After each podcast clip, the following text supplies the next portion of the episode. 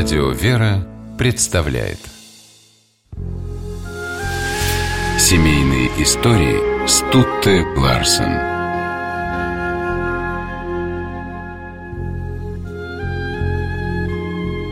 Однажды актер Олег Борисов записал в дневнике «Говорю своей жене, если когда-нибудь мне доведется сыграть старосветских помещиков, роль Афанасия Ивановича посвящу тебе. Она смеется, моя Пульхерия Ивановна. А я только жизнь свою могу посвятить. Что еще?»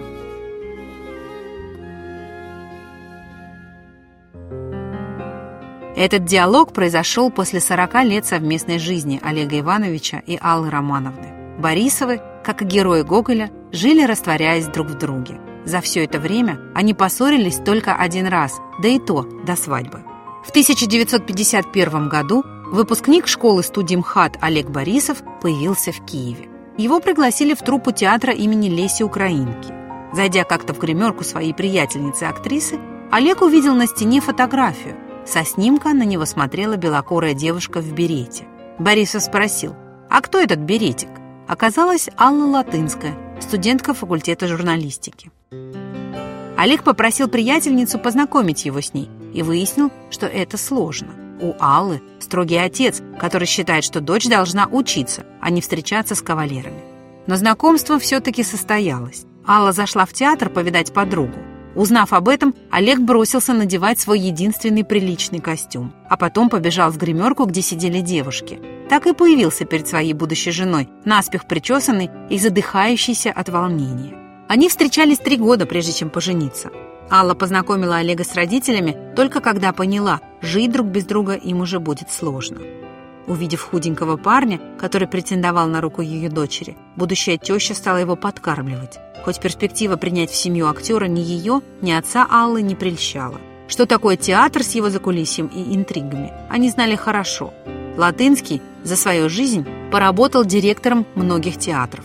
Но Олег производил впечатление надежного человека, так что согласие на брак было получено. Поженились Олег и Алла 3 февраля 1954 года. Через два года родился сын. Борисов играл в театре, снимался в кино, Алла работала на телевидении. И семейная жизнь складывалась замечательно. Подрастал, купаясь в родительской любви Юра, была уютная квартира, в которой царило понимание. Огорчало только то, что происходило в театре. Завидуя успеху Олега, коллеги вынудили Борисова подать заявление об уходе. Семья переехала в Ленинград. Актеры пригласили в легендарный Большой драматический театр. Прослужив в нем много лет, супруги перебрались в Москву, где сбылась давняя мечта актера – работать в Амхате. Мечта сбылась, а жилось Борисову все так же непросто. Он трудно сходился с новыми людьми, был замкнутым, на работе его интересовала только работа. Коллеги упрекали Олега Ивановича в звездности и в высокомерии, путая их с простым человеческим достоинством. Обостренное чувство справедливости и независимости стоили Борисову больших нервов. И если бы не жена и не сын, залечивать душевные раны было бы сложнее. Мои настоящие друзья – это моя семья. Мы всегда втроем, всегда вместе. В самые трудные минуты я выстоял и выжил благодаря семье, писал актер. У него была трогательная привычка, приехав на работу, тут же звонить жене, спрашивая «Алена, как ты, где ты?», хоть и расстались они только что. Зная, как Олег Иванович предан семье, в театре его прозвали «семьянин Борисов». Дома он был тихим, покладистым человеком, любящим мужем, прекрасным отцом. Алла Романовна понимала его как никто и говорила, что ей с ним удивительно легко. Ни разу она не посоветовала ему поступиться совестью ради собственного благополучия.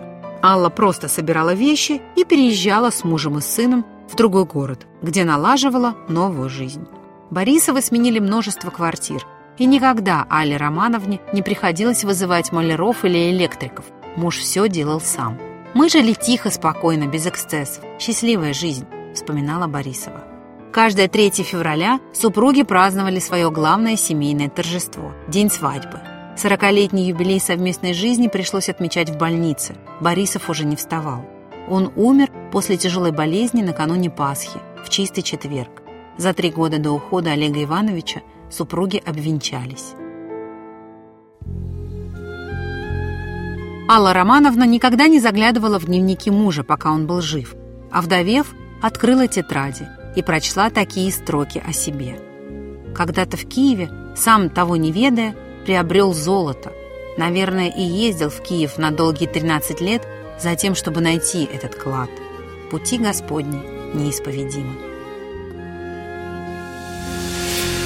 Семейные истории –